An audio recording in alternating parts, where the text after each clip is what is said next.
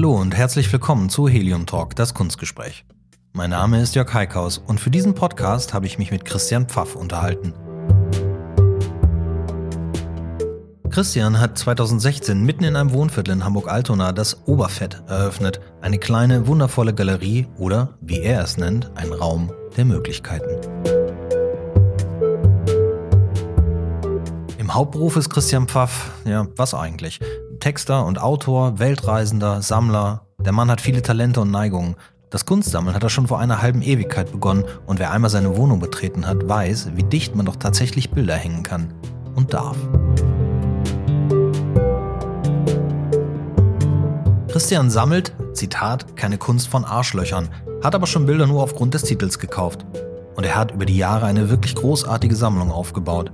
Teile davon zeigt er nun auch im Oberfett.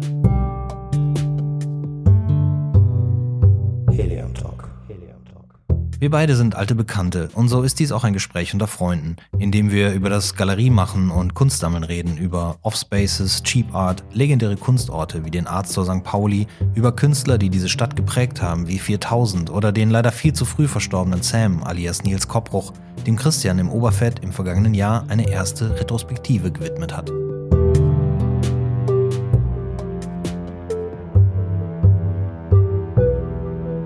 Übrigens freue ich mich natürlich auch über Feedback zum Helium Talk. Ihr seid alle herzlich eingeladen, mir eure Kritik und Anregungen zukommen zu lassen.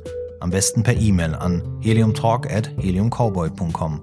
Das hier steckt ja alles noch in den Kinderschuhen und es gibt bestimmt einiges, das noch besser werden kann. In der kommenden Woche nehme ich dann auch endlich die ersten englischen Interviews auf. Der Helium Talk ist ja keinesfalls nur auf Hamburg beschränkt. Kunst ist grenzenlos, wisst ihr ja, und meine Neugier ebenfalls.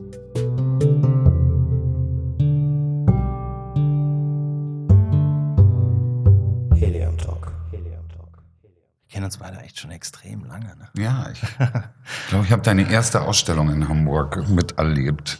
2001 im Arztor St. Pauli. Genau, in der Wulwilstraße. Das ist ja eigentlich schon ein ganz gutes Thema, der Arztor St. Pauli. Ich sage ja immer, der Arztor St. Pauli ist ein legendärer Ausstellungsort in dieser Stadt. Auf jeden Fall. Ist mit einer der ähm, wichtigsten Off-Spaces der letzten 30 Jahre auf jeden Fall gewesen. Geburtsstunde auch von ganz spannenden Künstlern ne? und auch so einer ganz eigenen Kunstbewegung. Ja, das waren Karl Hilse alias Carlo Cannibalo, Thomas Egler, 4000, Robert Tuck, auch bekannt als Deutschmarkt Bob oder Bob Tuck. Äh, wer war denn da noch dabei? Äh, natürlich äh, Nils Koppruch, Sam, alias ja. Mhm, Sam. Klar. Und dann gab es irgendwie noch so ein paar äh, Wegbegleiter, die mal gekommen sind und dann auch mal wieder gegangen sind. Auf jeden Fall ähm, war der Artstore äh, der Schuppen, der auch am längsten durchgehalten hat. Also es gab ja, sage ich mal, Ende der 80er, Anfang der 90er durchaus so ein paar äh, Galerien, die in der Subkultur gearbeitet haben. Gab es noch einen anderen Laden, weiß ich nicht, kennst du Sieben Achte Barmherzigkeit oder Artificial Paradise. Alles schon weg, auch gut, aber äh, Carlo hat durchgehalten, zumindest. Bist du so, bist du so über den, über den Artstore oder über diese Szene auch in, in, das, in das Kunstsammeln gekommen? Also, dass man, dass du dir Kunst kaufst, oder das sind die ersten Orte? Ja, das kann man so sagen. Also mal davon ab, ich war nie ein großer Verfechter von den etablierten Kunstplätzen in Hamburg. Hamburg ist da ja, ja so ein Ort der Diaspora. Entweder gibt's Anlagekunst oder dann kommt ganz, ganz, ganz, ganz lange nichts und dann kommen irgendwie die Offläden oder kamen die Offläden. Und äh, sicherlich war es im Art Store, der die sogenannte Cheap Art nach vorne gestellt hat, äh, Kunst zu extrem günstigen Preisen, wo man sich wirklich nicht darüber Gedanken gemacht hat, ob man die Kohle hat, sondern nur Gedanken darüber, ob einem die Kunst gefällt. Das war ein sehr libertärer Ansatz. Ich bin da straight drauf reingefallen. Ja, was ist reingefallen? Du hast ja dir dadurch auch, also als wir uns kennengelernt haben, war ich mal bei dir zu Hause und da hingen schon alle Wände voll und das ist fast 20 Jahre her. Stimmt. Weil das ist so, als ich nach Hamburg gekommen bin, da haben wir uns kennengelernt. Ja, ja. Ja, also es hat ganz gewiss äh, gut gewuchert im Art Store. Ich habe allerdings auch vorher schon äh, immer mal wieder zugeschlagen. Ich war auch, habe eine lange Zeit selber ausgestellt und habe ähm, selbst Kunst gemacht und dann trifft man andere Künstler und man tauscht und äh, man kauft was aus dem Atelier raus und so weiter. Es war allerdings niemals, stand niemals der Gedanke dahinter, Kunst zu sammeln, sondern es war immer äh, die Begeisterung am Werk. Und irgendwann später, wirklich viele, viele Jahre später sagt dann irgendjemand zu mir, du bist Kunstsammler. Und ich so, nein, nein, bin ich schon mal gar nicht. Ich mag gern Bilder. Und dann guckte der sich in der Wohnung um und sagte, du hast mehr als 100 Bilder. Du bist Kunstsammler, ob du, du die Bezeichnung nun magst oder nicht. Fetischist? No.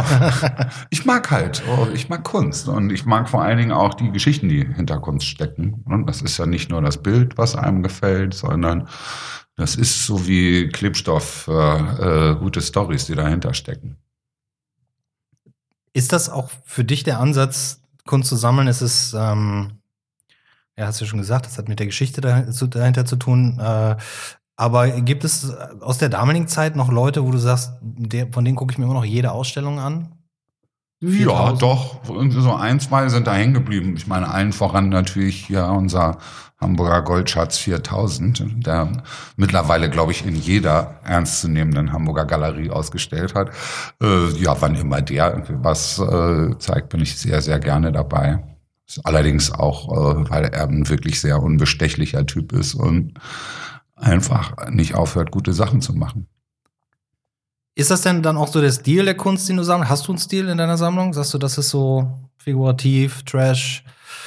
Cheap Art hast du ja schon gesagt, vielleicht müssen wir das nochmal erklären mit der Cheap Art, aber.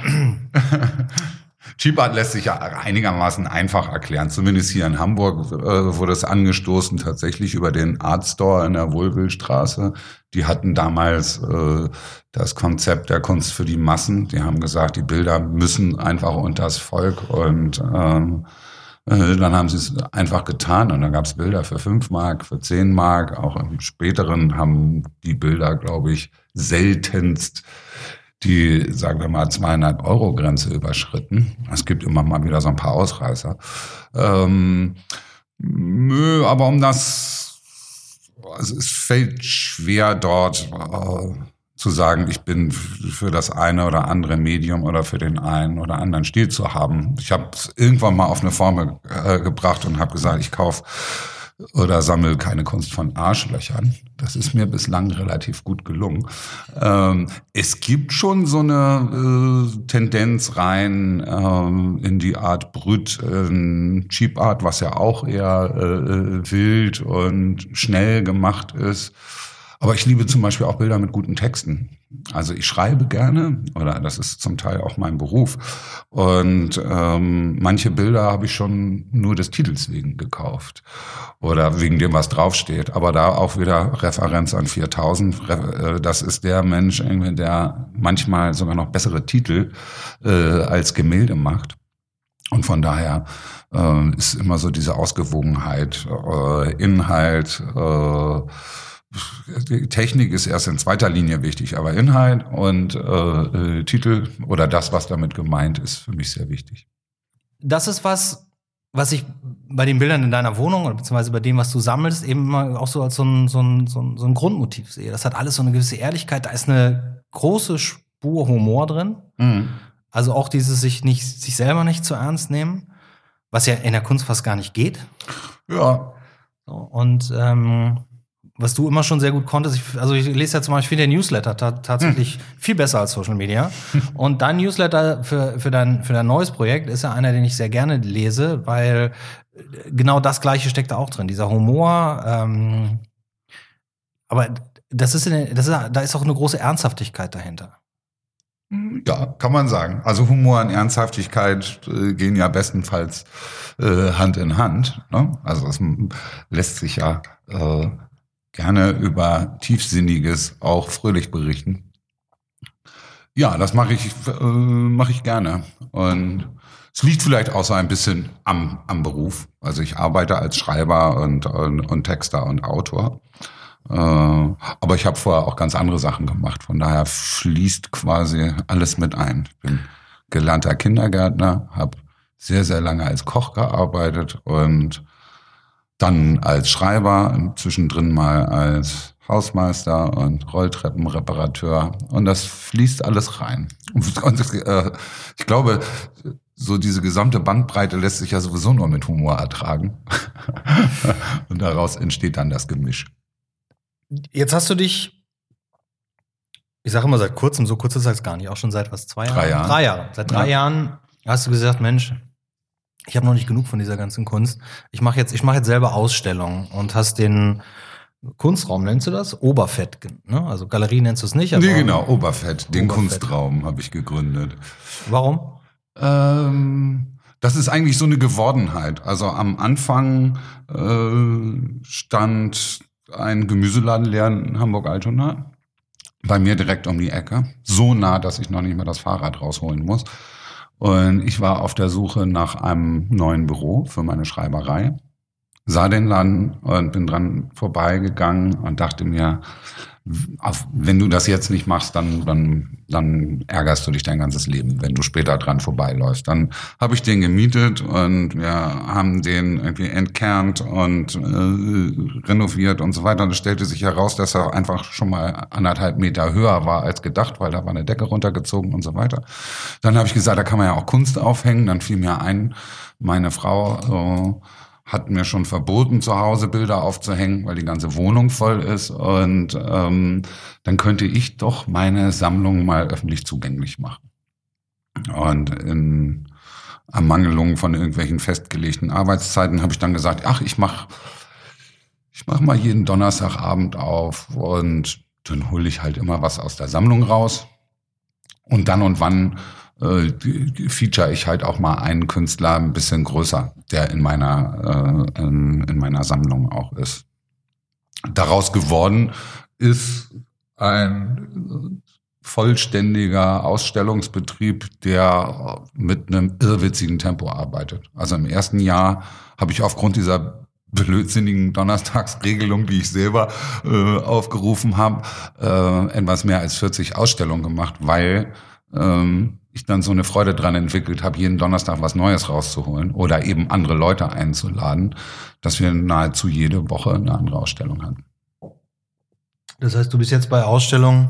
Oh, jetzt bin ich bei Ausstellungen, glaube 65 im, im dritten Jahr. Also das wäre selbst, wenn man es äh, äh, gleichmäßig verteilt, schon ein Höllenritt. Aber ähm, äh, ich habe dann im zweiten Jahr umgestellt auf so ungefähr monatlichen Betrieb. Das habe ich mir dann vorgenommen, hat sich auch meine Frau gewünscht.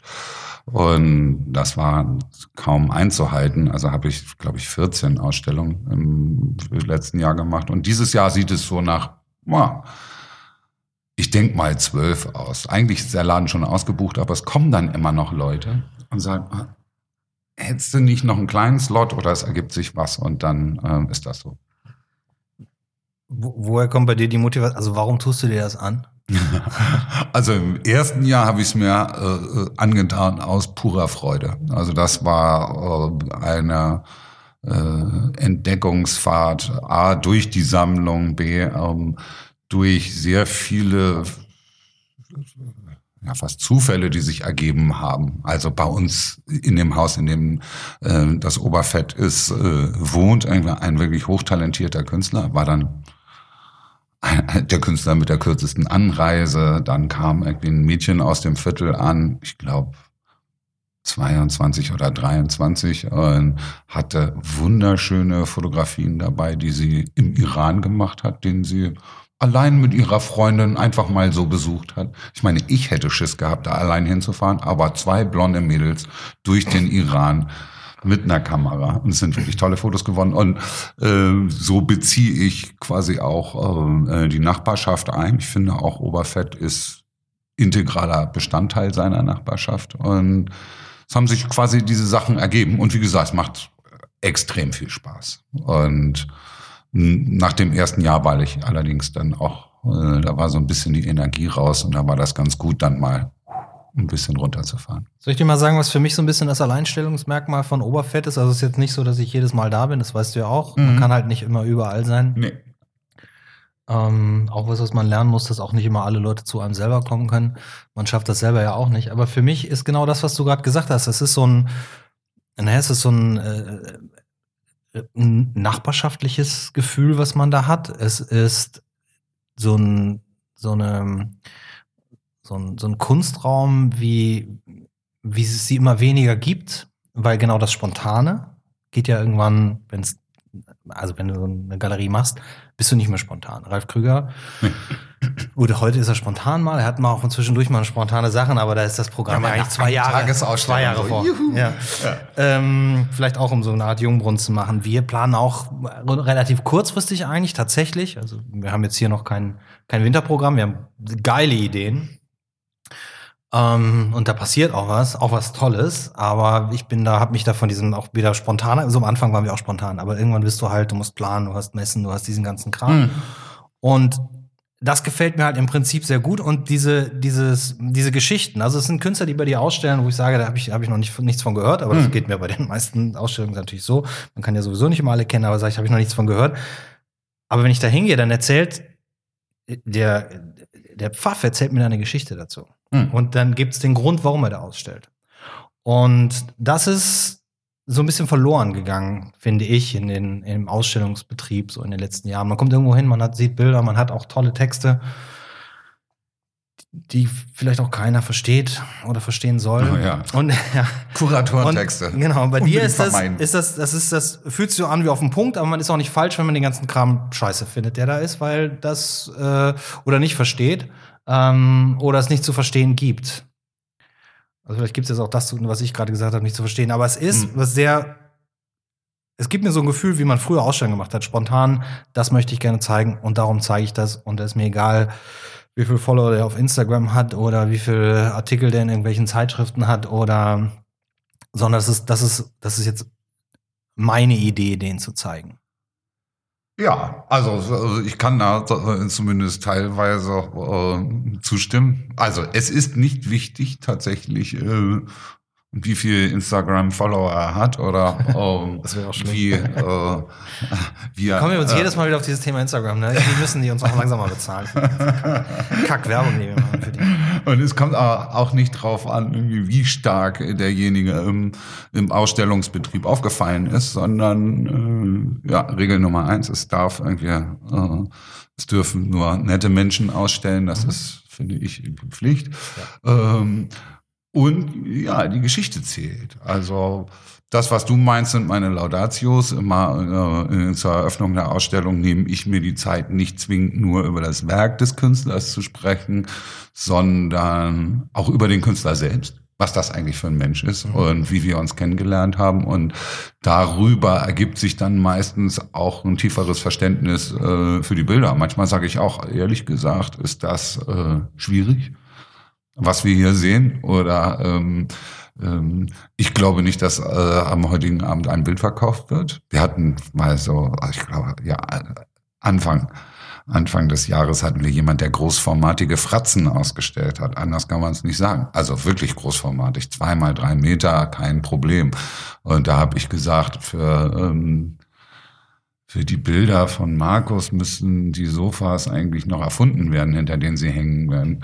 Und ähm, so ist das. Äh, für mich ist es ganz wichtig, ich stelle Kunst aus, von der ich glaube, dass man sie sehen sollte.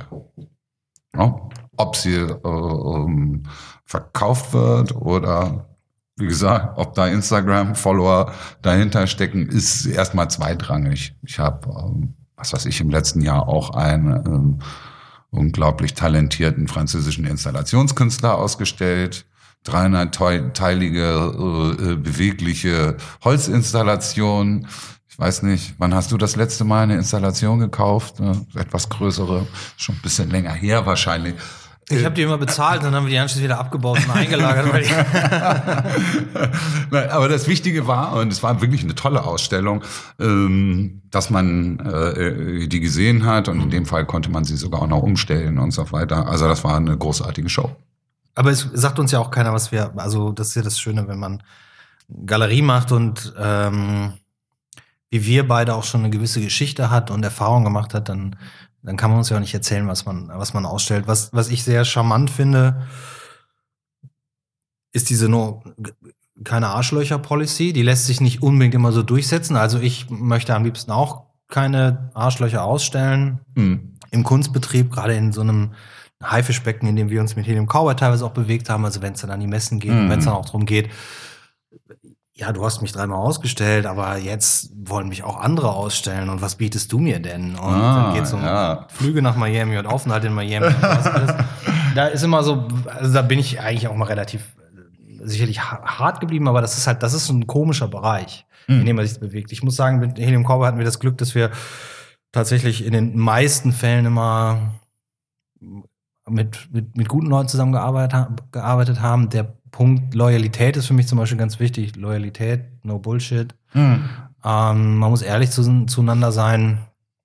Das ist natürlich in jedem, in jeder Zusammenarbeit immer schwierig auf Dauer, aber ähm, arbeitest du dann mit Künstlern auch so, dass du sie immer wieder aus, ausstellst, dass du sie über Jahre entwickeln, entwickeln möchtest? Ja, es gibt ähm, äh Zwei insbesondere. Also normalerweise, es gibt keine irgendwie gearteten Galerieverträge bei mir.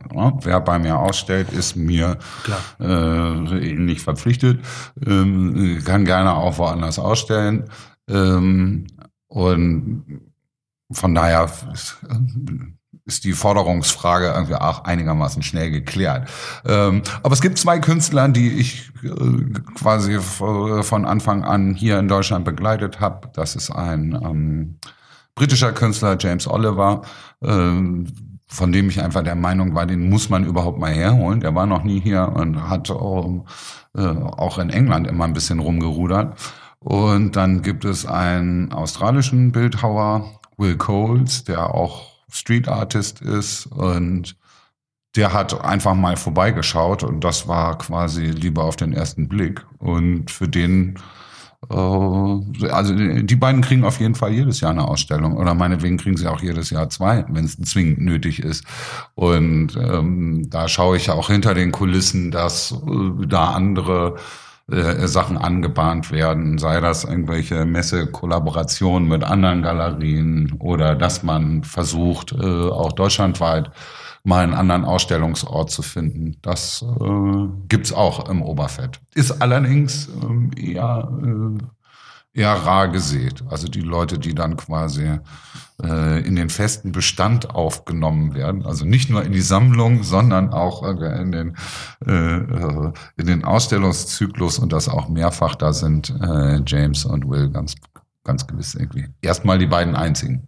Kaufst du von jedem deiner Künstler auch eine Arbeit? Also behältst du irgendwas da für dich? Auf jeden Fall. Also ähm, Oberfett hat als Sammlung angefangen und ähm, Oberfett äh, erweitert seine Sammlung ständig und natürlich auch aus quasi dem selbst rekrutierten Künstlerstamm, aber auch durchweg auch von anderen Galerien in Hamburg. Ich habe hier, glaube ich, auch schon gekauft. Und in der AVV. Hier bei uns, klar. Ja, ja, ja. Ne? Und äh, ja, nö, da habe ich auch überhaupt keine Schmerzen mit. Ja, mir, also mir ging es jetzt gar nicht, also ich kaufe auch bei anderen Galerien, aber ähm, mir ging es mehr um, um, um, also behält man von jedem Künstler was, mit dem man ausstellt. Ähm, Sagen wir mal andersrum, ich glaube, ich habe noch keinen Künstler irgendwie ausgestellt, von dem ich nichts behalten hätte. Ah, es gibt einen. Aber das kommt noch. ähm, das hat, ah nee, stimmt gar nicht. Nee, ich dachte jetzt, ich habe Anfang des Jahres einen äh, sehr talentierten chinesischen Künstler ausgestellt und das waren aber alles irgendwie so großformatige Werke. Mhm. Und dazu muss man wissen, dass irgendwie die Formate im Oberfett begrenzt sind auf 1,50 mal 1,50, sonst passen sie nämlich nicht in den Keller. Also dann kommt ja, man nicht die Treppe runter. Äh, andererseits würde das bedeuten, dann muss ich sie mit nach Hause nehmen. Das Problem hatte ich am Anfang geschildert. Die Frau sagt, nein, hier kommt nichts mehr rein. Und der Chinese hatte halt nur so große Sachen. Aber er hat mir eine Tuschezeichnung verehrt, eine sehr schöne. Also insofern, ich glaube, ich habe von jedem Künstler, der ausgestellt hat, habe ich auch hab ich mindestens ein Bild. Hängst du denn alle Bilder auf oder hast du auch so ein Lager? Also es gibt ein, es gibt einen Fundus im Oberfett. Dann gibt es einen Fundus in meiner Privatwohnung. Und ich bin schon vor Jahren dazu übergegangen, Teile meiner Sammlung immer auszulagern. Das bedeutet, äh, wenn mich jemand gefragt hat, äh, dann habe ich ihm Bilder geliehen. Irgendwann kam mal ein, ein Mensch an, dann habe ich angefangen, der meinte, ja, Christian, wir ziehen jetzt um, das ist eine Riesenwohnung und du kennst dich ja so aus mit Kunst. Äh, was sollen wir denn kaufen? Und dann habe ich gesagt, ihr sollt gar nichts kaufen. Ihr, äh, ich leihe euch jetzt mal schnell 50 Bilder. Das freut meine Frau, das freut mich und wir machen einen Fünfjahresvertrag und off they go. Ihr müsst sie bloß hängen und ihr müsst sie heil lassen. Und äh, wenn ihr später eins davon kaufen wollt, können wir ja nochmal reden. Aber auf jeden Fall gibt's einen, Kauf äh, einen, einen Mietvertrag. Sorry gibt es irgendwie einen Mietvertrag. Hast du einen Hund mitgebracht? Genau, mein Telefon. Da muss ich das jetzt für die Leute, die Christian Pfaff nicht kennen, muss ich das so vorstellen. Er sitzt hier in einem silbernen Anzug und hat einen kleinen Chihuahua auf dem Arm. Er hat gerade gebellt, oder? ja, wir posten noch ein Foto dazu, dann ähm, ja, ja. das revidiert meine Aussage ein bisschen vielleicht. Ja, Telefon nee, aus. Telefon aus, sorry. Es bellt nicht mehr. Aber wieso bellt dein Telefon? Was ist denn das für ein Klingelton? Das ist, ähm, das ist für die Kurznachrichten. Ah, okay. Wir haben zu Hause Katzen, das ist immer ein Spaß. Ja, ich habe also ich habe jetzt auch nicht alle Bilder hängen. Ich versuche das ja auch immer irgendwie hinzukriegen bei uns zu Hause. Wir haben ein bisschen umgeräumt, darum stehen ganz viele Bilder auf dem Boden und es gibt ganz viele Ideen für wo jetzt Bilder hinkommen sollen. Wir kommen nicht zum Hängen, weil wir ja hier immer hängen. Hm. Ich habe jetzt den großen Vorteil, dass mein Sohn so ein bisschen ins Familienunternehmen eingestiegen ist und ich den jetzt mit großer Lust hier frei hängen lasse, weil der mal wieder so einen ganz anderen Ansatz ranbringt. Wenn man so lange so viele Bilder aufgehängt hat wie ich, dann gibt es zwar bei manchen Sachen immer so, man wird halt irgendwann so ein bisschen festgelegt. Mhm. Und ähm, wenn wir früher, wenn ich früher wirklich tatsächlich auch noch komplett frei in manchen Dingen war, gibt's dann irgendwann doch so eine Mittellinie. Oder es gibt so Sachen, die äh, wo man schon so eine vorgefertigte Meinung hat, dass die Kunst kommt und man sieht die schon in seinem Raum hängen. Das ist immer dann so mhm. zwei Sachen. Also es gibt dann zwei Möglichkeiten. Eine Möglichkeit ist, so haben wir das mit der Sternstraße gemacht in unserem ersten Raum. Wir ziehen aus. Mhm. Der Raum ist durchgespielt, hier passiert nichts mehr. Ich meine, da haben wir auch alles gemacht, was irgendwie möglich war, aber inklusive ihn vor, auf einen, auf vier Quadratmeter kleiner bauen, runterbauen, aber, oder aber man holt sich jemanden, der die Bilder hängt. Ja. Das soll, sollte man sowieso öfter mal machen. Ich habe ähm, im letzten Jahr die, die Sam-Ausstellung gemacht und da habe ich mir 4000 zum Hängen geholt. Ja, das ist sowieso gut. Einer der besten, ja.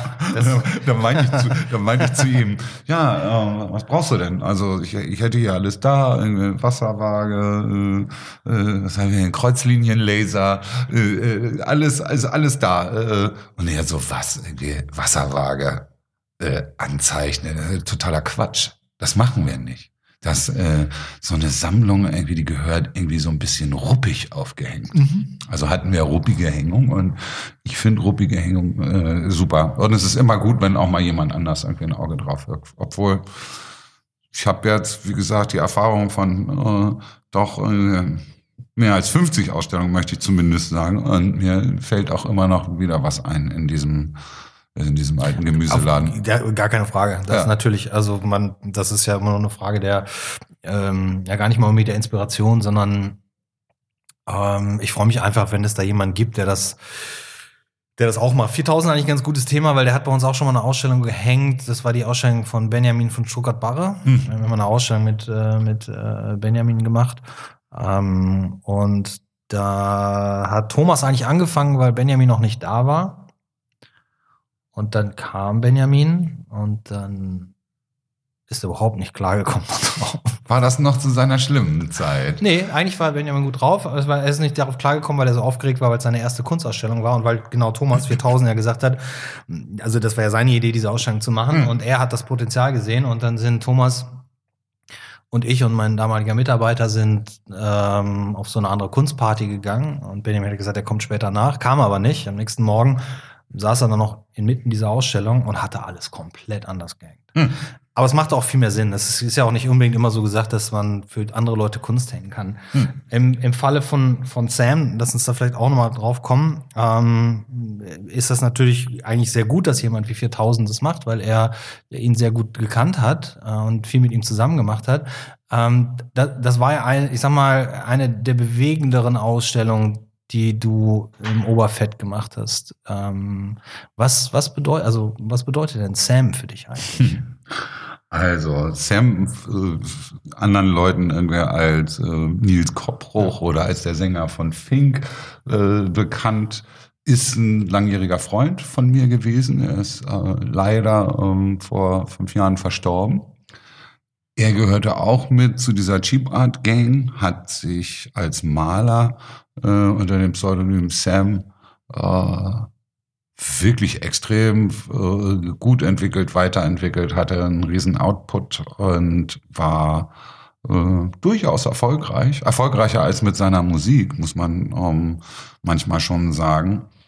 Ähm, aber in erster Linie äh, ist das irgendwie eine Geschichte einer Freundschaft gewesen und mir ein Bedürfnis, auch äh, seine erste Retrospektive zu machen nach seinem Tod. Ich habe da äh, einige Jahre mit gewartet und habe äh, auch Kontakt irgendwie zu, was weiß ich, seiner Ehefrau, aber auch irgendwie vielen Freunden gehabt. Und dann habe ich gesagt, jetzt machen wir das einfach jetzt. Ne? Mit Oberfett, also im Prinzip noch bevor Oberfett äh, aufgemacht hat, war mir klar, ich würde, wenn, dann würde ich gerne irgendwie derjenige sein, der die erste Sam-Retrospektive macht. Und mit äh, Oberfett rückte das in greifbare Nähe. Es hat dann noch immerhin noch zwei Jahre gedauert, bis das alles soweit war. Aber das war ähm, in vielerlei Hinsicht ein ganz, ganz großes, eine ganz große Herzensangelegenheit, das zu tun. Hast du Bilder gezeigt, die du dir geliehen hast von den Leuten, die die zu Hause an den Wänden hängen haben? Ne? Genau. Also Retrospektive sagt es ja schon, es sind letztendlich alles Bilder gewesen, die aus, aus Sammlungen oder äh, aus, aus dem Privatleben von Leuten kamen, also nicht nur zwingend von Sammlern, weil für Sam galt genauso wie für den Cheap Art Store im Allgemeinen. Man hat die Bilder gekauft, weil man sie eben gerne mochte. Ich glaube, es gibt ein paar Sam-Sammler, also äh, Leute, die dann mehr als zehn Bilder haben. Ähm, aber bei vielen Leuten habe ich quasi aus dem Kinderzimmer, aus der Küche, aus dem Wohnzimmer einfach was abgehängt und habe es mitgenommen. Und äh, in der Tat war das ein Oberfett-Klassiker, weil jeder von denen, die äh, da ein Bild zur Verfügung gestellt haben, hatte eine Geschichte dazu erzählen. Also äh, die Geschichte von von Sam und den Bildern und den Sammlern ist immer wieder eine ganz individuelle. Jeder hat ihn auf eine andere Weise kennengelernt. Jeder verbindet irgendwie mit dem Bild irgendwie was ganz Besonderes oder ein Ereignis. Man hat quasi das Bild nicht ohne den Künstler bekommen, mhm. was auch sehr löblich war. Und insofern war die Ausstellung natürlich ein äh, glücklicherweise fröhliches Rückblicken auf ganz viele wunderschöne Erlebnisse, die alle, die dort gekommen sind, auch mit dem Künstler hatten uns haben sich während der Ausstellung auch noch, keine Ahnung, 50 Leute mehr gemeldet, die gesagt haben, ah, ich habe doch aber auch noch und ich könnte auch noch erzählen. Ja, du, ich habe dir auch sofort das Bild angeboten, was wir haben. Hm. Ähm, na klar, da passen natürlich nicht unbedingt alle da rein und da gibt's auch eine Geschichte zu. Äh, ist vielleicht mal so ein, keine Ahnung, hast du schon mal drüber nachgedacht? Vielleicht, also, mein, da du ja textlich dich auch da ganz, äh, also weil du ja sehr gute Texte schreiben kannst, hm. ähm, das Buch dazu zu machen, das wäre, glaube ich, schön. Das Buch zu Sam? Ja. Also zu dem, zu, gerade zu der Kunst, also gerade zu Sam, zu der Kunst ja. und die ganzen Geschichten dazu. Denn das ist ja für, für mich ist das eben auch so ein Stück Hamburger äh, Kunstgeschichte, jüngere Hamburger Kunstgeschichte, gut, durch meinen Eintritt über den Art zu St. Pauli ja. und dann die ganzen Leute kennenlernen, Sam und 4000 auch ja. tatsächlich, ja, alle auch mal bei mir irgendwie gezeigt zu haben. Ähm, in Zusammenarbeit damals mit Ralf Krüger und sowas. Für mich ist das tatsächlich immer noch so eine sehr wichtige, ja, ist fast so eine kleine Familie, die man hier in Hamburg ist. Ne? Ja, das äh, stimmt auf jeden Fall. Also zum Buch sei gesagt, es gibt schon eins. Da habe ich auch schon das Vorwort geschrieben. Okay. Dazu ist allerdings das erste, was er, äh, was er noch zu Lebzeiten veröffentlicht hat. Und äh, dann ist, glaube ich, irgendwie äh, angeschoben durch seine äh, äh, Witwe. Ähm, was Größeres in Planung. Also tatsächlich so eine Art äh, fast schon kunstgeschichtliche Aufbereitung, wo da auch äh, eine Kunsthistorikerin mit dabei ist und so weiter. Aber wann immer ich da gefragt werde, für, äh, was zu machen, gerne. ich habe. Ich will da gar keinen unsterblich mitmachen mit, so- mit so einem Buch. Ich finde- find- ich finde, ihm ist verdient einfach- das. Ich, finde- genau, ich finde, er verdient das und das sind halt auch, äh, wie du sagst, die Geschichten. Seine Bilder haben halt auch immer eine sehr, ja, da kann man auch Geschichten äh, für sich selber mal entwickeln. Mhm. Für mich ist das immer, ein, also viele Bilder, die, äh, eigentlich alle Bilder, die alle, ja, äh, zwei Ausnahmen. Aber äh, eigentlich alle Bilder, die wir zu Hause haben, haben eine Bedeutung für uns und eine Geschichte. Wir haben sie gekauft, weil sie uns sehr gut gefallen haben. Das wird Mhm. immer das erste sein. Aber wenn die, alle haben auch irgendwo eine, ja, haben wir aufgeladen mit der Geschichte. Gar nicht unbedingt, dass die Geschichte vom Künstler kommt. Mhm. So funktioniert auch ein bisschen meine Kunst, den Leuten das ein bisschen zu geben, schon eine Geschichte mitzugeben. Und bei Sam hat das alles Geschichte, äh, aber trotzdem noch genug Raum zu lassen. Ja. Ähm, und wir haben zum Beispiel den Sam, den wir zu Hause haben, den haben wir bei Ralf Krüger gekauft, nach einem St. Pauli-Spiel, als Ralf in diesem, in dem Musik, wie heißt dieses Musikhaus da, am Karo, Viertel Karo Stern, Karo Stern, Äh, äh, da beim Gegenüber vom Knust, wo die ganzen Musikfirmen dran sind. Ach so, Karo ja, Stern, ja. Karo Stern, wo auch Hafenplatte und ja, ja, ja, ja. ähm, Hanseplatte. Hanseplatte. Und da, Entschuldigung, und da hat er Ralf so eine Spontanausstellung gemacht. Und weil man da, wir haben uns den Raum nicht mal angeguckt als möglichen Galerieraum, der war aber Schwachsinn, weil das waren beide Seiten Fenster und dann war es Sichtbeton. ja, bitte, keine, bitte nichts in den Sichtbeton bohren. Also, und dann hatte Ralf da so ganz komische Stellwände aufgebaut. Die waren eigentlich, also wenn es nicht Ralf und Sam gewesen wäre, wäre es traurig geworden. Aber das, war, das Ganze hatte so eine Dynamik und wir kamen nach dem Spiel dahin und das war ein Bild, was meiner Frau damals in ihrer aktuellen Lebenssituation so nah war, Mhm. Dass das gesehen und sofort, Ralf, das brauchen wir, das brauche ich. Und das passiert mir ganz viel bei so Künstlern wie 4000 und Sam und vielen Künstlern, die du auch ausstellst. Also, wie gesagt, ich kann jetzt noch nicht behaupten, dass ich bei dir was gekauft hätte, aber noch. kommt noch, weil das letzte Mal war Loffi schneller, weil er einfach eine Stunde früher da war. Frechheit. Ja, aber da, da gibt's halt Dinge, wo du sagst, hey, auch wenn der Künstler mir noch nicht so bekannt ist oder so vertraut ist, das Bild ist mir schon vertraut. Ja. Und ich sehe auch als meine und auch als deine Aufgabe an, anderen Menschen zu vermitteln, dass das ist der Spaß, warum man Kunst kauft. Genau, Kunst muss mit dem Herzen gekauft werden. Ja, aber trotzdem hast du immer ganz viele Leute, die auch hier noch, auch nach 15 Jahren, die kommen und sagen, ja, ich habe ja keine Ahnung, das Bild ist ja toll und das sieht ja so aus wie. Und dann denke ich mir so, Das erste Gesetz erfüllt. Ey, Ja, das genau. gefällt dir. Ja, genau. Wunderbar. Klar, muss man gucken, ob es in, in den Geldbeutel äh, äh, passt. Aber ähm, du bist ja auch nicht so extrem teuer. Nö, ich glaube, ja. Also im Oberfett kann man schon also annähernd äh, zu Cheap Art Preisen einkaufen. Es kommt immer drauf an. Jetzt Ja, letzte klar. Ausstellung ging irgendwie bei 100 los und hörte bei 300 auf. Ähm, Ausstellung davor ging hoch bis 4000. Das ist immer irgendwie Ja, ist unterschiedlich. okay, ja. Aber eigentlich bin ich, äh, bin ich im unteren äh, äh, Preissegment zu finden, so dass man sich dann auch mal äh, selber überreden kann, ähm, was zu kaufen. Also das ist jetzt nicht äh, ständig vierstellig und auch deutlich vierstellig, sondern eher dreistellig und eher normal dreistellig. Ja, gut, ich meine, es ist ja auch von Galerie zu Galerie unterschiedlich. Ähm, und wir beide sind jetzt auch lang genug da drin, dass wir wissen, dass der Preis äh, nicht über die Qualität des Künstlers oder des Bildes bestimmt. genau. Ähm, aber, aber Sammlern oder nicht, sind ja nicht immer alles Sammler, aber äh, Leute dafür zu begeistern, Kunst zu kaufen oder wieder mehr zu kaufen, ähm, ich finde, die letzten Jahre hat sich, hat das so ein bisschen, hat das ein bisschen abgenommen, äh, die, diese Selbstverständlichkeit und diese, sag mal, diese Freude daran, äh, Kunst zu kaufen. Ähm, das, das war früher, auch als wir noch hier äh, auf die Messen gefahren sind oder so, war es immer noch ein bisschen was anderes. Da waren Ausstellungen vorher ausverkauft oder spätestens am Abend der Vernissage. Sowas hat man wirklich inzwischen unglaublich äh, selten. Und ich glaube, dass es ganz viel damit zu tun hat, dass genau dieser, dieser Spaßfaktor bei vielen Leuten einfach nicht mehr, nicht mehr äh, vorhanden ist.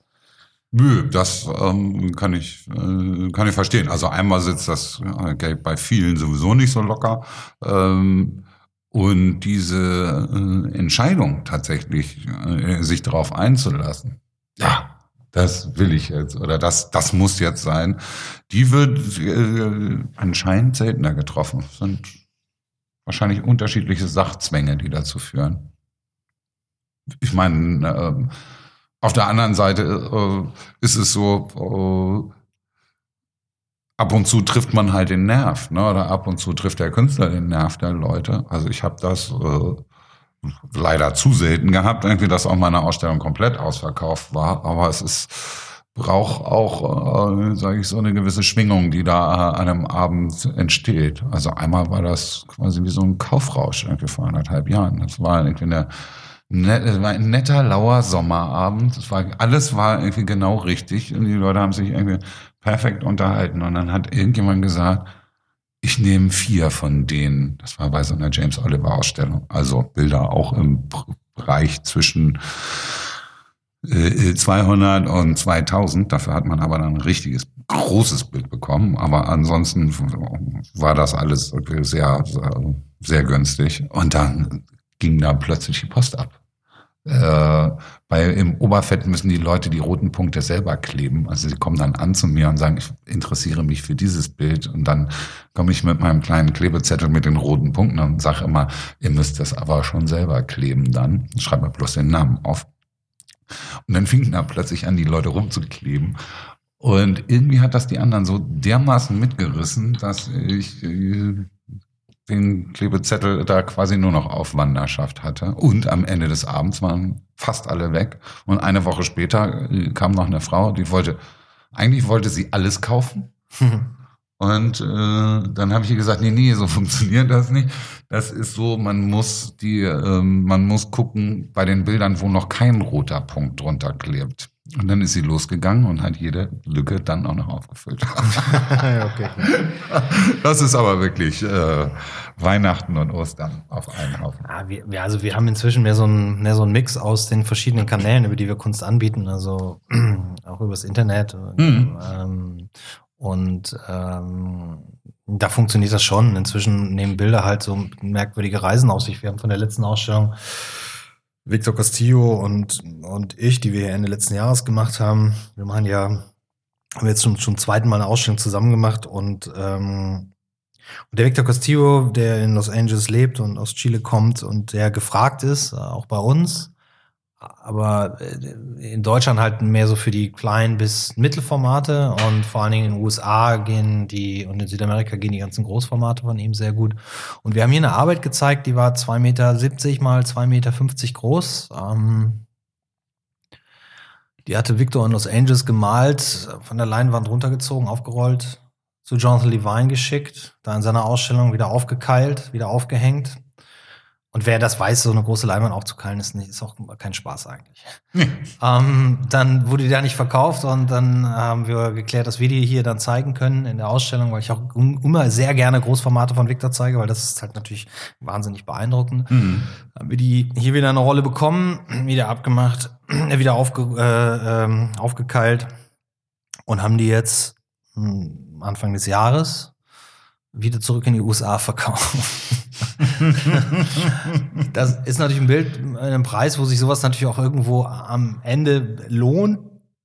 Trotzdem noch. Trotzdem, ja, naja, klar, gut, ich meine, für uns ist das ja okay, für den, für den Künstler auch. Es ist halt immer ärgerlich für die Galerien, die, die zwischendurch gehabt haben und es nicht geschafft haben, aber ähm, das, äh, also wir, wir, hätten die sowieso runtergenommen und zu ihm zurückschicken müssen. Ja. Äh, darum bin ich ganz froh, dass wir so einen Mix haben.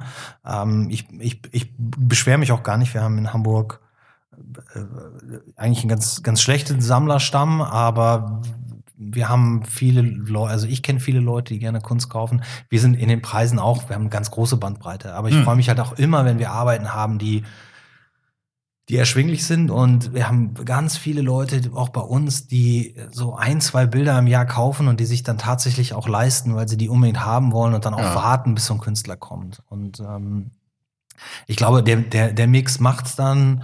Ähm, aber es ist schon wesentlich schwieriger geworden, als das mal war. Hm. Hält uns jetzt natürlich nicht davon ab, hier Bilder auszustellen und Ausstellungen zu hm. machen. Aber du musst ja auch immer, hast ja auch immer eine gewisse Verantwortung gegenüber den Künstlern, gerade wenn sie aus dem Ausland kommen oder sowas, dass sie nicht einfach hierher kommen für For nothing. Ja. ja, für ein schönes Wochenende. Ja, ich meine, schlau ist dabei natürlich jetzt irgendwie dein, dein aktueller Ansatz, ähm, eben nicht nur über, über deine Website, äh, sondern auch über, über eine Kunstplattform zu verkaufen. Ne? Also Äh, das ist irgendwie schon äh, ganz pfiffig. Also gerade bei internationalen Künstlern. Ich meine, ich habe im Keller, habe ich ja auch noch Arbeiten eben äh, aus Australien oder aus England rumstehen, ne, wo man dann auch sagt, also gerade wenn man irgendwie einen Bildhauer hat, ja mit Betonskulpturen arbeitet. Äh, ich schicke dir die Sachen mal wieder zurück nach Sydney.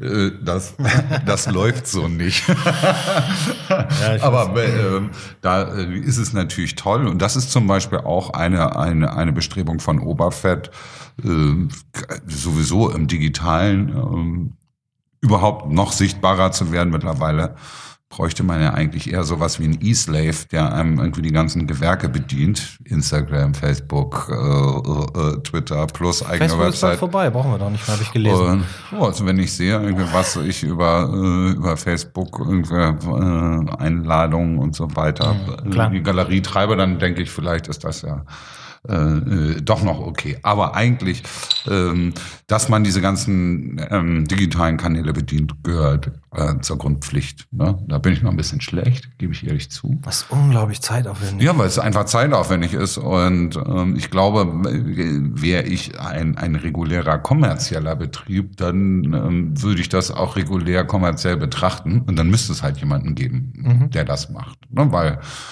die Sammlung gehört katalogisiert und online gestellt. Irgendwie die, ähm, sage ich mal, zur Verfügung stehenden Werke gehören katalogisiert und online gestellt. Und ähm, darüber hinaus muss man dann ja quasi auch äh, die Szene im Blick halten ne? und sich gegenseitig einladen und äh, gegenseitig kommentieren, liken, tweeten, teilen, sharen, retweeten und so weiter und so weiter.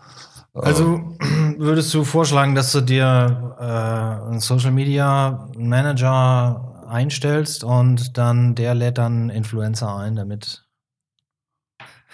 Oh, ja, bitte nicht. Also lass uns möglicherweise gemeinsam mal mit den Galerien überlegen, ob wir uns nicht zusammen das ist interessant. Social Media Manager teilen.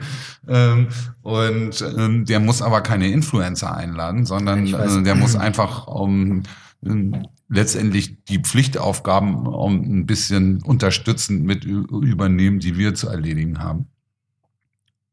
Und überhaupt bin ich der Meinung, dass ähm, Hamburger äh, Galerien und Kunstorte und Ausstellungsräume viel mehr um zusammenarbeiten sollten.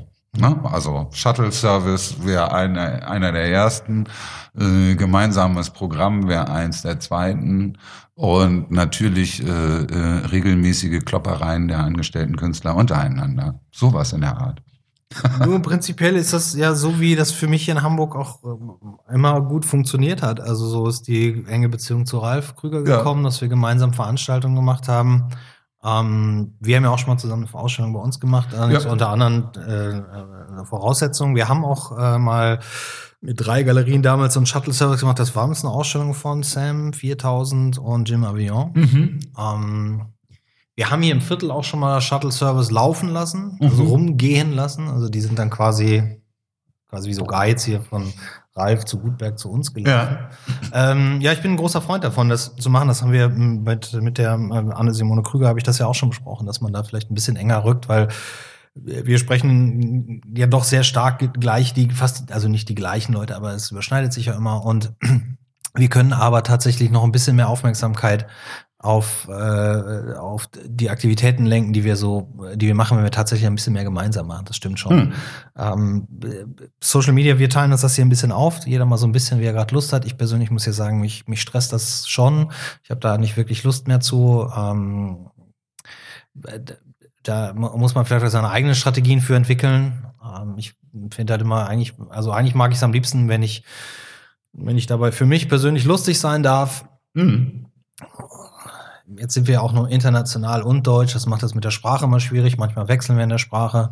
Wirklich lustig bin ich, glaube ich, auch eher, naja, vielleicht besser auf Deutsch. Das weiß ich nicht. Aber das ist schon was, wenn, wir, wenn man da was zusammen macht, das, das äh, finde ich auch gut. Das haben, wir, das haben wir ein bisschen vernachlässigt. Wir haben ja auch schon, wir haben schon mal ein Magazin zusammen rausgebracht mit drei, vier Galerien. Das mhm. sind alles Dinge, die man mal wieder aufleben könnte, äh, aufleben lassen könnte ähm, und sollte. Ja, wie gesagt, da stimme ich dazu. Da, da gibt es ähm, da gibt's ein bisschen was zu tun. Hast du mit, mit Oberfett denn äh, äh, auch Pläne äh, über Hamburg hinaus? Also ist äh, mal eine Messe interessant? Ist keine Ahnung, auch Kooperation mit Galerien außerhalb von, von Hamburg? Ja, grundsätzlich, erstmal grundsätzlich ja. Also äh, ich liebe dieses in Möglichkeiten denken.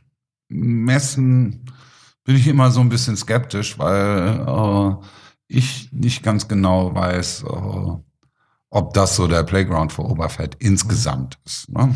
Also weiterhin ähm, äh, mag ich natürlich äh, Geld und Erfolg, aber Oberfett ist nicht dafür angetreten, in eine Galerie zu sein, weil dann wäre ich Kunsthändler. Ich bin aber kein Kunsthändler, sondern ich bin Ideenliebhaber. Mhm. Ähm, Kooperation auf jeden Fall, also auch über die ähm, über die, die Grenzen der Stadt, äh, des Bundeslandes, des Landes hinaus, auf jeden Fall sind äh, da gibt es schon Sachen, die stattgefunden haben und ähm, da gibt es auf jeden Fall Pläne auch ähm, weiterzumachen. Ich habe jetzt neulich mit äh, jemandem gesprochen und er meint, äh, Oberfett on the Road, das wäre doch äh, mal ein Thema, weil ich meinte eigentlich, äh, müsste man mit dem ganzen Zirkus auch mal äh, rumreisen.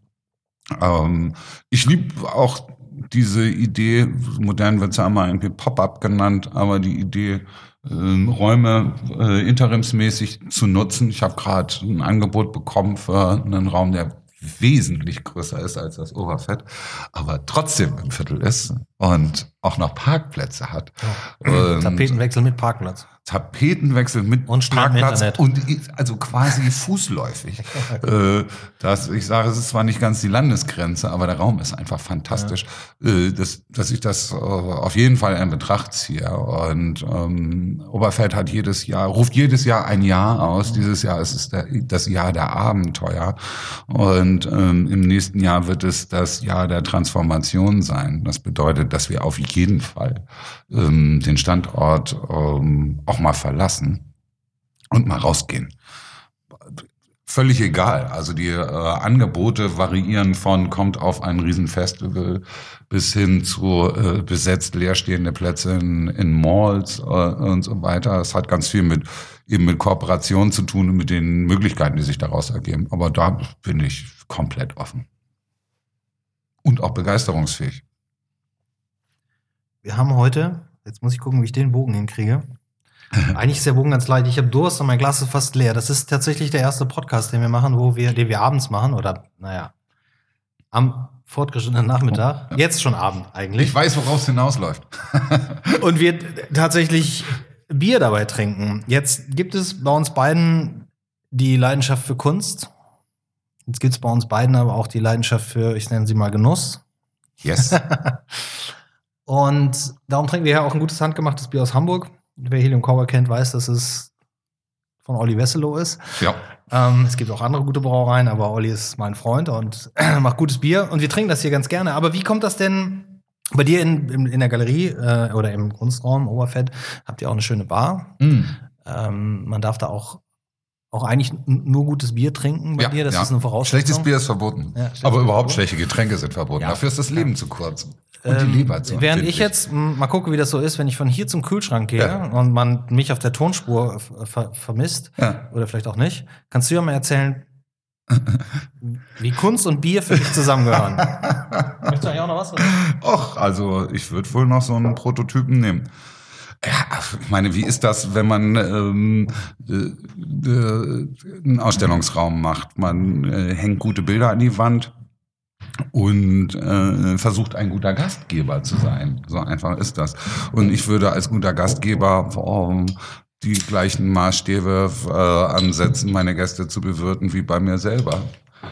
Da ich ähnlich wie ähm, Jörg ähm, auch irgendwie äh, gutes Bier zum Beispiel schätze oder guten Wein, habe ich ich habe zu meinem Geburtstag eröffnet, muss man dazu sagen. Habe ich zu meinem Geburtstag damals ähm, äh, alle meine Freunde eingeladen und in dem ehemaligen Gemüseladen stand irgendwie noch ein leistungsfähiger Gastro-Kühlschrank und da ähm, habe ich dann eben gute Sachen reingestellt und das hat den Leuten äh, gut gefallen. Also ähm, hier wird äh, das Zeugs, äh, das gute Bier von äh, Oliver Wesselow getrunken. Bei uns trinkt man äh, zum Beispiel äh, gute Sachen von Überquell oder von End Union. Und, ähm, äh, oder es gibt einen hervorragenden Riesling. Also, wie ist das irgendwie? Äh, da gibt es doch irgendwie so eine allgemeingültige Regel. Ähm, serviere nur das, was du auch selbst gern serviert bekommen möchtest. So einfach ist das. Deswegen gibt es bei uns eben kein Astra und so weiter. Ja, das ist auch sehr gut so. Also das ist ja auch was, was sich geändert hat. Bei uns gab es früher am Anfang immer nur das ähm, Industriebier, da sind wir noch rübergegangen. Was war denn am Anfang an der Sternstraße, an der Feldstraße, was war das, der Walmart oder Real? Ich glaube, als wir angefangen haben. Ich glaube, da war schon Walmart. Da war schon Walmart. Ja, Real ja. haben wir aber auch noch mitgemacht. Ja. Also wir haben Vorher hieß es auch nochmal Plaza. Ja, irgendwie Mann, sowas, Mann, genau. Mann. Und da hat man natürlich geguckt, dass man günstige Getränke über die Straße fährt, aber es, ähm, das, das Thema Genuss, das äh, verbinden wir beide auch mit der Kunst äh, sehr. Für mich äh, muss das Ganze einfach auch wirklich Spaß machen in jeder Facette. Dafür steckt man da zu viel Zeit und zu viel Leidenschaft. Ist ja auch Kultur. Also Kultur ist eben auch Genuss. Genuss ist Kultur. Das muss schon stimmen. Ja. Ja, wenn wir außer, außer über Bier schon nichts mehr sagen. also nicht, dass das hier in Altherrengespräche abdriftet. Nee, es, es Altherrengespräch würde ich das jetzt nicht nennen, nur weil wir Bier trinken. Junge Leute trinken ja auch Bier. Ähm, wenn, hast du, hast, gibt's auch irgendwas, was du gerne loswerden möchtest, was für dich noch so ein Thema ist, was wir nicht angesprochen haben? Oder bist du zufrieden mit dem, was wir in unserem Gespräch abgedeckt haben? Ich habe sowieso irgendwann vor, nicht mehr natürlich dieses Jahr, aber irgendwann gerade insbesondere die Leute, die diesen Podcast in den Kinderschuhen begleiten, also die ersten paar, die dabei sind, dass man so in einem Jahr vielleicht sich nochmal zusammensetzt und sagt, Mensch, Fazit was haben wir damals eigentlich erzählt? Ja. Ähm, und was hat sich seitdem verändert? Aber, also du wirst immer noch die Gelegenheit haben, hier was gerade zu stellen. Aber ich schneide nichts raus. Nö, nö, lass mal alles drin. ne, also auf das eine habe ich ja schon hingewiesen, was ich glaube, was ein, ganz wichtiges Thema ist. Ich war neulich mal auf einer Ausstellung, da haben ganz viele Galerien an einem Ort ausgestellt und äh, ich bin dann irgendwie zum Preview, aber relativ spät gekommen. Und dann waren plötzlich alle äh, schon alkoholisiert und in Plauderlaune und haben sich wirklich, haben sich so ein bisschen äh, äh, das Maul über die anderen zerrissen. Ja, der hat mich irgendwie damals, hat der mir den Künstler geklaut und so weiter und die kann ich nicht leiden und so weiter. Und ich bin dann irgendwann aufgestellt und habe gesagt, das ist ja echt schön, irgendwie, dass sie nicht eure Probleme haben, weil ähm, eigentlich geht es um Kooperation. Also ähm, sicherlich will jeder verkaufen und so weiter. Ähm, und äh, wir leben allerdings irgendwie in einem relativ äh, kulturresistenten Bereich hier in Hamburg. Ne? Mhm. Also von uns gibt's nicht so viele.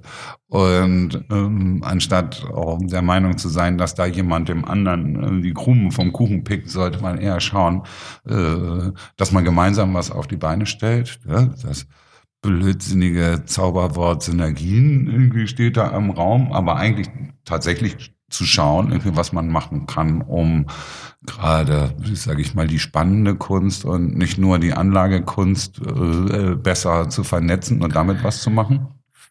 Ja, ähm, und ähm, sich vor allen Dingen auch äh, neue Räume zu erobern. Das äh, äh, also ich werde dazu irgendwie demnächst auch nochmal befragt werden, wie das hier irgendwie mit den Freiräumen in der Stadt aus, aussieht. Ich würde mal sagen, schlecht.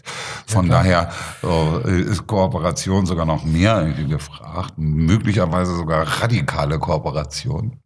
Ähm, und das, das andere ist, ja, lasst uns in, in, in Möglichkeiten denken. Was äh, kann man denn machen? Gerade wenn man dann zum Beispiel sagt, es ist ganz schön, wenn man mal jemanden anders hat, der Bilder aufhängt oder wenn man sich irgendwie die Arbeit von jemandem anders erledigen lassen möchte, weil man eben anders angeregt werden möchte. Ne? Was gibt es äh, für neue Ziele in der, in der, in der Kunstszene? Es gibt ein paar ganz interessante Projekte in der Stadt um, und ähm, Was könnte man noch machen? Das würde mich wirklich interessieren. Ist auch eine, ist auch eine Challenge. Ich challenge jetzt mal einfach hier die guten Galeristen. Sag, lass uns mal was zusammen machen, wo die Leute sagen, wow, das habe ich ja noch nie gesehen. Lass uns noch mal so was machen wie, hey, ich glaube, das Biberhaus ist umstellt mit 6000 Leuten, die alle in eine Ausstellung rein wollen. Und es ist nicht Andy Warhol oder Damien Hirst. ja, das war gut. Aber das, also für mich, mir persönlich, bei mir rennt das ja absolut offene Türen ein. Ich lade zu diesem Podcast ja und auch zu, dem, zu der Fernsehshow ja auch gerne andere Galeristen ein. Mhm. Das sollte man ja nicht tun, wenn man denkt, die klauen mir Künstler oder die, die, die mache ich jetzt berühmt, sondern Mö, dann kaufen die äh, Sammler nur noch bei denen. Ähm, ich finde das ja ich sehe das ja genauso wie du. Ähm, aber ja, so sowas wie das Biberhaus, was ich in meinem Leben nicht wieder alleine machen werde, so geil das war. Aber gut, damals hatten, hatten wir auch mehr Leute, die hier gearbeitet haben. Aber ich bin, habe ja eh ein anderes Konzept, ja. ein bisschen anders durchmischt. Aber ja, da habe ich Lust drauf. Wir sollten dann einfach mal gucken, dass wir jetzt noch das halb sieben. Wir sollten jetzt gucken, dass wir das Bier austrinken, den Podcast zu Ende bringen und dann kurz zu Ralf Krüger übergehen, genau. der heute Abend eine kleine Eröffnung hat. Und dann gehen wir dem auf den Geist mit den Ideen und dann. Ja. Der wird gleich eingemeindet. Der wird gleich, ah, der, der ist eher auf unserer Seite. Gut, wir meckern nicht über andere Galeristen, das finde ich auch Quatsch. Ähm, ich habe das auch immer nie verstanden, dass, dass, äh, dass, dass andere Leute das schlecht finden, was ich mache, oder wenn Leute es schlecht finden. Das Gibt es Leute, die schlecht ja, finden, was du Thomas machst? Hat der 4000 hat mir das mal vor vielen, vielen Jahren in der Galerie erzählt. Da war schauen wir bei mir im Helium Core Artspace in dem ersten in der Feldstraße. Und dann äh, der Laden wieder rappelvoll und irgendwie spielte wieder irgendeine Band unter der Treppe. Und das ist auch so eine Zeit, wo haben wir uns neulich noch drüber unterhalten, wo noch Gäste Bücher gestaltet wurden. Ja. So, heutzutage haben wir ein, zwei Einträge. Na egal, auf jeden Fall stehen wir am Tresen, sind alle wirklich beseelt von dieser Veranstaltung und dann sagt Thomas irgendwie bla bla, und der hätte ich ja sowieso auch für ein Arschloch. Ich so, was, wieso, was, was habe ich denn getan? Ich mache doch hier tolles Programm, ich stelle hier Künstler aus, ich bringe hier Künstler aus aller Welt nach Hamburg. Und dann meinte er, größeres Lob also, dass sich Leute für einen Arschloch halten, kannst du doch gar nicht kriegen. aber, aber das war für mich neu, dass das so ist. Und das finde ich auch nicht gut. Ich glaube tatsächlich, dass wir, dass wir in Hamburg ein großes Potenzial haben, um gute Veranstaltungen zu machen. Ähm, und nicht nur in Hamburg, aber schön, dass du jetzt auch da bist, am Start bist. Ich ähm, Sehr gerne. finde ja. das eigentlich eine logische Konsequenz aus deinem Treiben der letzten 20 Jahre, die wir uns kennen. Irgendwas muss man ja tun. Genau. Und lieber was mit Kunst als was mit Medien. Ja, das haben wir ja nun schon so genügend Das durch. haben wir auch getan, genau. Ja, ja Christian, ich, ähm, ich danke dir, dass du gekommen bist. Genau, wie sagen Sie beim Spiegel immer, wir bedanken uns für das Interview. Es hat mir auch sehr viel Freude bereitet. Auch die Bierzufuhr, auch die nette Umgebung hier auf der Ranch und ähm, hört bald mal wieder rein.